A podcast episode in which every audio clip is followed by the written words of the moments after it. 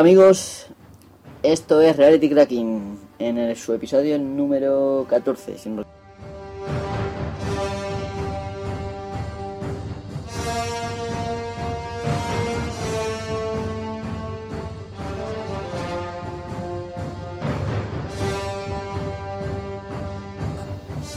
Hoy me encuentro grabando en un iPad por circunstancias que bueno, que nunca hubiera imaginado, pero así es. Así que nada, en breve empezamos.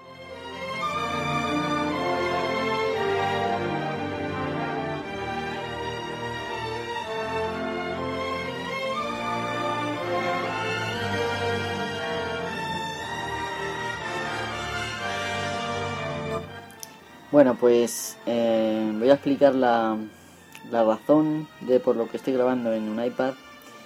Es porque, pues, contrariamente a todos mis principios y todo lo que predico aquí en este podcast, pues por una estúpida discusión con mi hermano acerca de mi Nexus 7, pues acabé cabreándome y comprándome el iPad Retina de 32 GB Wi-Fi.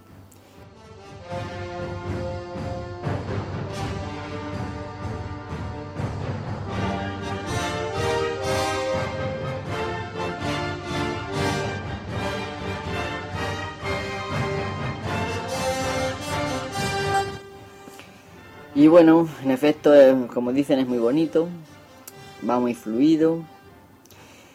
Y bueno, me arrepentí, lo típico que te debates en una lucha interna. Nunca había pensado en comprarme uno, por varias razones. Primero por la pasta que cuesta, que cuesta muchísima pasta. Y segundo, pues porque es muy es un sistema muy cerrado. Y bueno, pues un cacharrero como yo, pues bueno, pues no, no entraba, no coincidíamos con nuestros con principios, con los de Apple.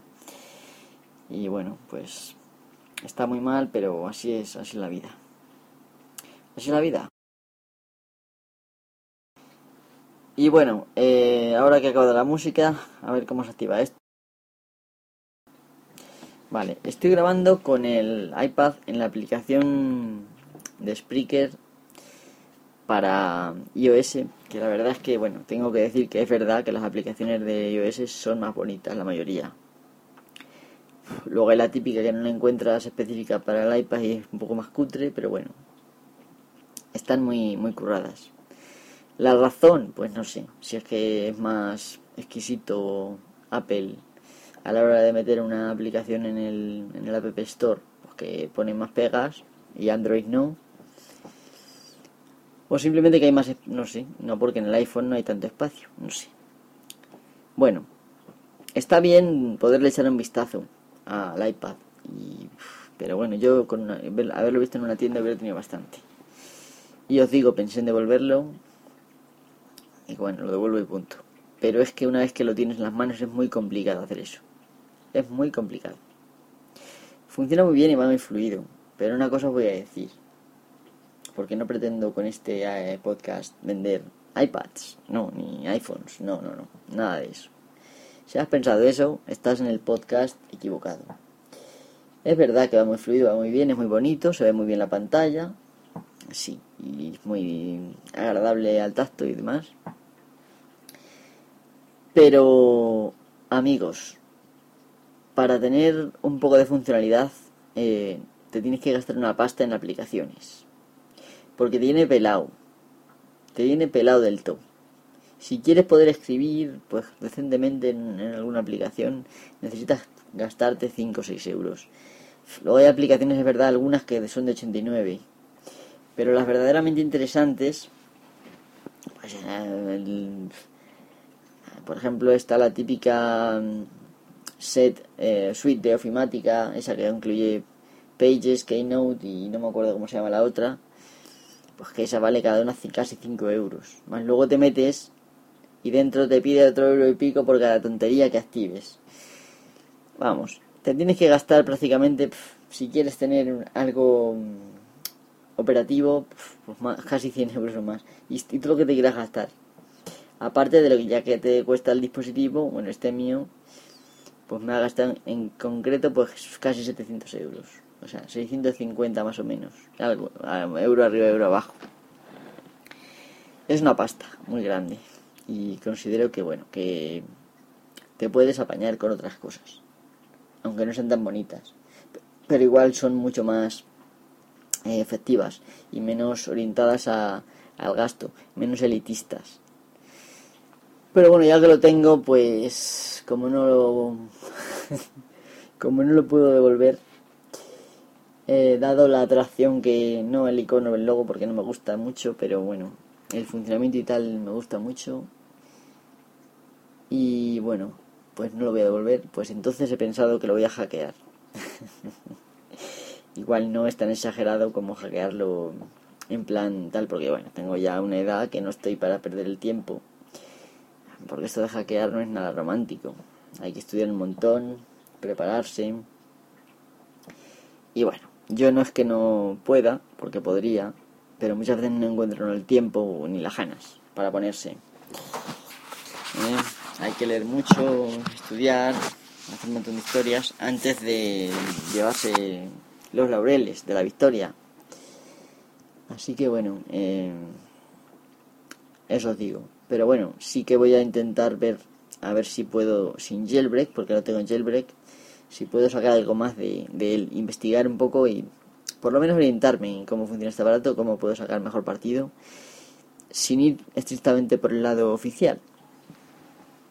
Y entonces, pues, lo primero que he hecho ha sido mirar qué, qué sistema operativo lleva. Y sorprendentemente, el iPhone OS, o sea, el iOS, que viene de las palabras iPhone, sistema operativo de iPhone, vamos, viene extrañamente del FreeBSD, es decir, de la distribución de Unix original de Berkeley, ¿vale? De la Universidad de Berkeley de California. Pues sacaron el FreeBSD y de ahí salió Darwin BSD y de ahí salió el Mac OS X o Mac OS X. Y de ahí, bueno, del iOS es básicamente el Mac OS X, un poquito reducido y ya está. Y bueno, lleva cuatro capas de extracción, cuatro capas de software, está claro, que dan servicio una, las de abajo a las de arriba, para que lo entendamos. La de abajo del todo es el núcleo, el kernel, eh, un poquito de cultura general nos viene mal. La segunda capa es los servicios principales. El kernel es el que se entiende con el hardware, ¿vale? Y ese entendimiento con el hardware da lugar a funciones que pueden llamar las de arriba, ¿vale? Y servicios principales usa el kernel para acceder al hardware, llamando a sus métodos y funciones y demás. Y luego hay otra que se llama medios, que usa, hace uso de servicios principales. Y por encima de medios está Cocoa Touch, ¿vale? O Cacao Touch, como se llame. Que está la que ya da acceso a la interfaz ya con la pantalla táctil y demás. pues bueno, pues en principio el sistema de archivos está cerrado y por lo que he podido ver no me quiero entretener mucho con detalles porque esto ya he intentado grabar y me ha dejado grabar algo más de 30 minutos y me ha cortado. Así que voy a ir un poco más deprisa, pero bueno, si a alguien le interesa lo podemos hablar de cara a cara o, espalda a espalda, como queráis. Vale, pues em, el sistema de archivos es cerrado pero a través del protocolo AFC y AFC2 nos da acceso a dos carpetas. Una que se llama iPad de fulanito, bueno, se llama, es el nombre externo que le da, ¿vale? Y otra que se llama documentación del iPad de fulanito. En mi caso es iPad, iPad de Julio y documentación del iPad de Julio. En Windows, pues como Windows sabéis que también es muy suyo y tal, pues solamente te muestra la, la carpeta de las fotos, la DCIM de Digital Camera Images, ¿vale? Mientras que en Ubuntu, ¿eh? pues de forma automática Ubuntu 12.10 saca las dos carpetas y las monta. Y la verdad es que ha sido una sorpresa para mí porque esperaba que iba a ser esto más cerrado, pero me lo ha abierto casi de par en par. Por un lado, con la carpeta de datos, bueno, que es el iPad de Julio, en este caso, tienes acceso a datos, como por ejemplo las compras que has hecho, tienes ahí la música que la puedes sacar fácilmente, y tienes ahí más cosas. Los libros, también los tienes. Vale, entonces, eh, por otro lado, la, en la documentación están todas las aplicaciones, tanto las compradas como las que ya venían, bueno, con su iconito que despista un poco.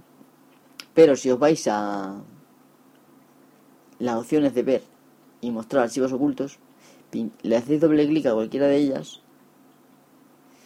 ¿eh? Si no hacéis esto de mostrar archivos ocultos, van a salir menos aplicaciones y dentro van a salir nada más que una carpeta que se llama Documents. Pero si hacéis ver y os vais a ver mostrar archivos ocultos, van a salir todas las aplicaciones y dentro todos los archivos que vienen. Y entre ellos viene la propia aplicación en una carpeta que termina como app, ¿vale? Con los archivos de la aplicación, incluso, incluida la aplicación compilada y tal, los binarios, vamos. Y también cosas como la librería de la aplicación. Y si por ejemplo yo tengo una aplicación de la muy interesante y me he comprado una revista, pues desde ahí puedo perfectamente sacar sin licencias en las carpetas. No es muy difícil llegar a los archivos JPG de la revista. Obviamente mmm, se puede sacar por otros de otras formas en internet la revista o se la puede uno comprar también. La verdad es que en el, en el iPad se ve muy bien y es bastante interactivo. No es, no es la revista estática simplemente tres imágenes, sino que trae scrolls, trae muchas cosas. Está muy bien. Se ve de, bueno, de fábula. Y bueno, em, con estos he estado investigando a ver por dónde da estos, estos, por qué abre estas carpetas, porque es rarísimo. Y parece ser que sobre el protocolo USB MUX, MUX viene a ser como multiplexor, ¿vale? Lo que hace es dar acceso a algunos, eh, algunos servicios TCP a través de USB, de forma que al conectar el iPad puede acceder a dos servicios, uno el protocolo AFC y otro el protocolo AFC2, que hacen referencia a dos Mm, bueno, no, perdona, es el protocolo AFC nada más. Hacen referencia a cada uno a una carpeta, pero son en el protocolo AFC. Y en claro, pues em, la primera carpeta, la del iPad de julio, hace referencia a la carpeta private bar mobile media, ¿vale? Barra private, barra bar, barra mobile, barra media. Eso es lo que tú ves ahí. Los archivos que están en esa, en esa carpeta es lo que tú ves cuando te metes en iPad de julio. La otra no lo sé porque no he buscado por otras partes y no lo he visto. Pero he visto que una vez que le haces el jailbreak, hay otro protocolo que se llama AFC2 que te permite ver todo el, sistema de archivos entero. Y bueno, ahora mismo para el iOS 6.1.3, que es el que tengo, bueno, actualicé tanto de mí, no puedo hacer el jailbreak, pero una vez que lo haya, pues eh, por curiosidad voy a voy a acceder a todo el sistema de ficheros y ver qué se puede hacer porque bueno al final es un Unix y es yo os digo que muchas aplicaciones de Linux son compatibles con con Mac OS X y me imagino que también con iOS. Eh, por necesidades en principio, porque no había y tal, hicieron así y sigue siendo así, porque al fin y al cabo las llamadas al sistema, que son los que hacen posible el que una aplicación funcione o no funcione, pues al fin y al cabo el código máquina es el mismo. ¿Por qué una aplicación de Windows no funciona en GNU Linux? Pues porque las llamadas al sistema, los, las capas de abstracción, las funciones que tiene el sistema operativo para los programadores usarlas para hacer los programas, no son las mismas en Windows que en GNU Linux. Pero por lo demás, el, código de máquina es el mismo. Si no fuera por eso, entonces ¿por qué funcionan algunas aplicaciones con Wine, con Wine en, en Linux? Pues porque Wine se crea unas hace una especie de puentes entre las llamadas al sistema de, de Linux con las de Windows, con unas de falsas de Windows. Y de esa manera funcionan los programas. Esto es muy, muy, muy interesante. Pero bueno, os voy a dejar porque llevo, a ver, llevo ya, bueno, me faltan... Mm, yo creo que me he pasado incluso de la media hora. Así que voy a hablar una cosa. A ver si me deja. Me faltan 14 minutos, dice esto. Bien, una cosa que os voy a hablar rápido es que, aunque se vean las carpetas y se ven, por ejemplo, lo que te has comprado, la pega que yo le veo es que tú no puedes copiar directamente, o sea, tú puedes copiar lo que quieras del iPad a través de estas carpetas a tu ordenador. Pero al revés, es decir, de tu ordenador al iPad, con ciertas excepciones, como son las, las aplicaciones iFiles y tal, no lo puedes hacer. ¿Por qué? Porque mm, el sistema de acceso a la información en, en el iOS se hace a través de bases de datos, o bien de tipo playlist, o bien de tipo SQLite 3, SQL Elite 3, ¿vale? Entonces, lo que hace es que cada aplicación tiene una base de datos de estos tipos, o cualquiera de los dos, o incluso a veces ambas, donde ahí consulta qué tiene y ahí tiene las, las rutas de los archivos. De forma que si tú metes cosas nuevas, si no está en la base de datos no te sale. De ahí la necesidad de sincronizar con iTunes. Se podría hacer un programa para poder sincronizar una vez que tú has metido, por ejemplo, toda la música que quieras ejecutar un programa que sincronice y que se, que se creen las entradas en la base de datos? Pues sí, se podría hacer perfectamente. No sé si ya existirá. Pero en principio esto no, no quieren y hay dificultades porque yo he visto ya algunos códigos mm, que habría que, que mirar, ¿vale? Porque por cada entrada pues hay una serie de códigos que son numéricos y demás largos que yo imagino que esos códigos, eh, si no son los que tienen que ser, no va a funcionar. Y bueno, esa es la dificultad. Pero bueno, si, el, si iTunes, que iTunes por cierto usa estos protocolos AFC a través de USB MUX para poder hacer la sincronización, o sea que si lo hace iTunes, se puede hacer. Y esto era lo que quería decir hay hacks que son difíciles de hacer,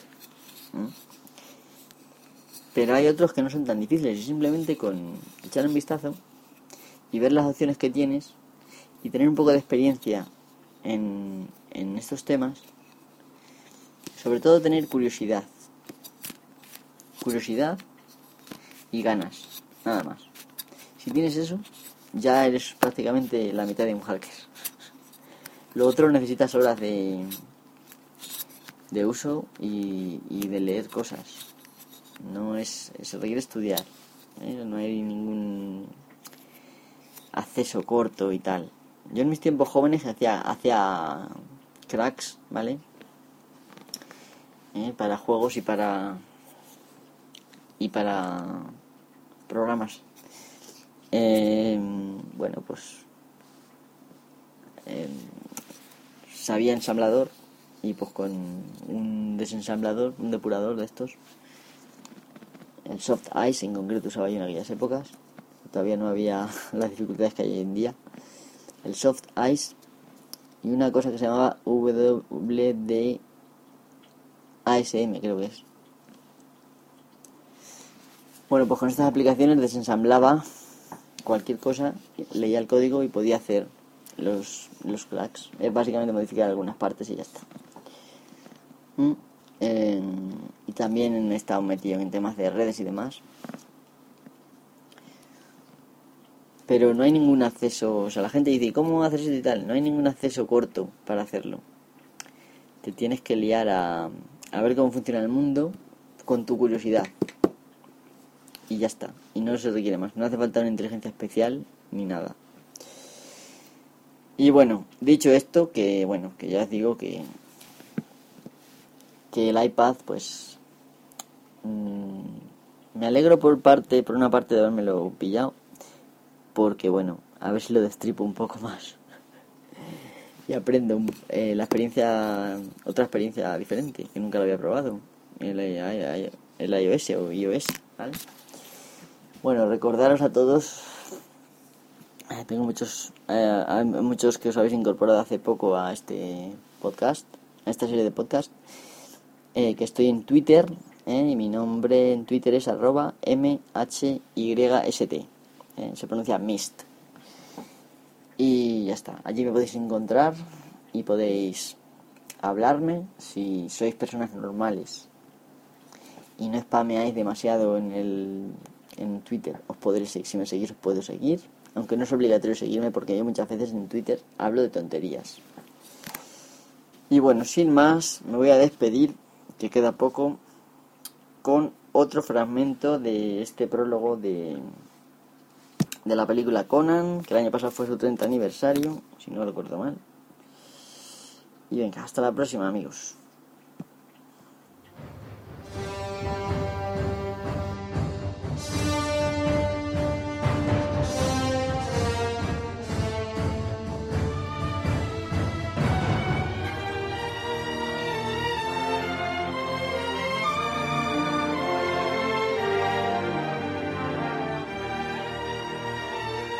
Si no la has visto, eh, las creo que son dos películas, te las recomiendo. ¿Qué haces que no la ves? Venga, hasta la próxima.